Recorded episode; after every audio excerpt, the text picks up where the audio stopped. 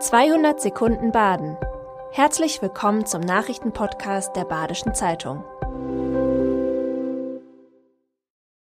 Die Nachrichten am Dienstag, dem 28. März. Leere Bahnhofsgebäude, Autoschlangen und eine lautstarke Demo in Freiburg. Der bundesweite Warnstreik im öffentlichen Verkehr hat auch Südbaden ausgebremst.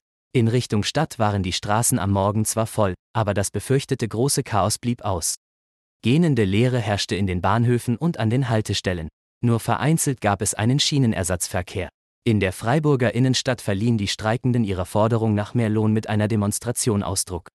Doch auch ohne den Auftritt der Gewerkschaft war der Streik in der Stadt zu spüren. Cafés und Einkaufsläden machten deutlich weniger Umsatz. In Schopfheim-Güntenhausen sorgt eine Fliegerbombe für Aufregung. Schnell ist aber klar, dass keine Gefahr besteht. Vermutlich ist die Bombe vor Jahren dort entsorgt worden. Ein Baggerfahrer einer Schopfheimer Baufirma war beim Ausheben in der Grube am Montagvormittag mit der Schaufel auf etwas Metallisches gestoßen. Gegen 13 Uhr können zwei Mitarbeiter des Kampfmittelbeseitigungsdienstes Entwarnung geben. Die Bombe hatte keinen Zünder und war deshalb nicht direkt gefährlich. Die Bombe ging wohl beim einzig bekannten Fliegerangriff auf Schopfheim als Blindgänger nieder. Wahrscheinlich entfernte schon damals ein Soldat den Zünder, bevor der Sprengsatz in einem Bombentrichter entsorgt wurde. Die Polizei verbucht im Kreis Lörrach wieder mehr Straftaten. Knapp 19.500 Straftaten hat die Polizei 2022 im Kreis Lörrach verbucht. Das sind circa 35 Prozent mehr als 2021.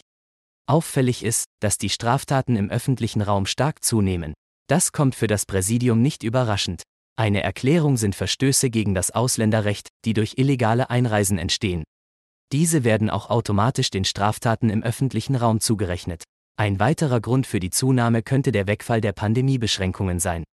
Laut dem Lörracher Polizeipräsident Franz Semmling seien einige exzessiv mit der wiedererlangten Freiheit umgegangen.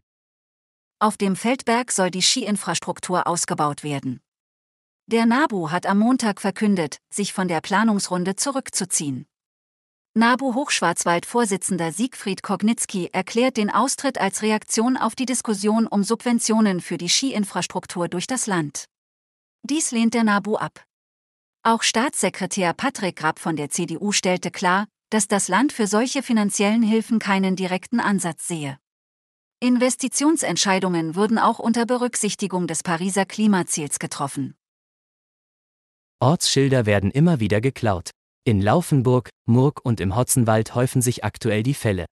18 Schilder sind seit November entwendet worden. Die Gemeinden sind genervt, denn günstig sind die Schilder nicht. Rund 450 Euro muss die Verwaltung für ein neues Schild und die dazugehörige Montage investieren. Zusätzlich kann das Fehlen der Schilder Unfälle provozieren und wird in einem entsprechenden Fall daher auch als gefährlicher Eingriff in den Straßenverkehr gewertet. Das war 200 Sekunden Baden. Immer montags bis freitags ab 6.30 Uhr.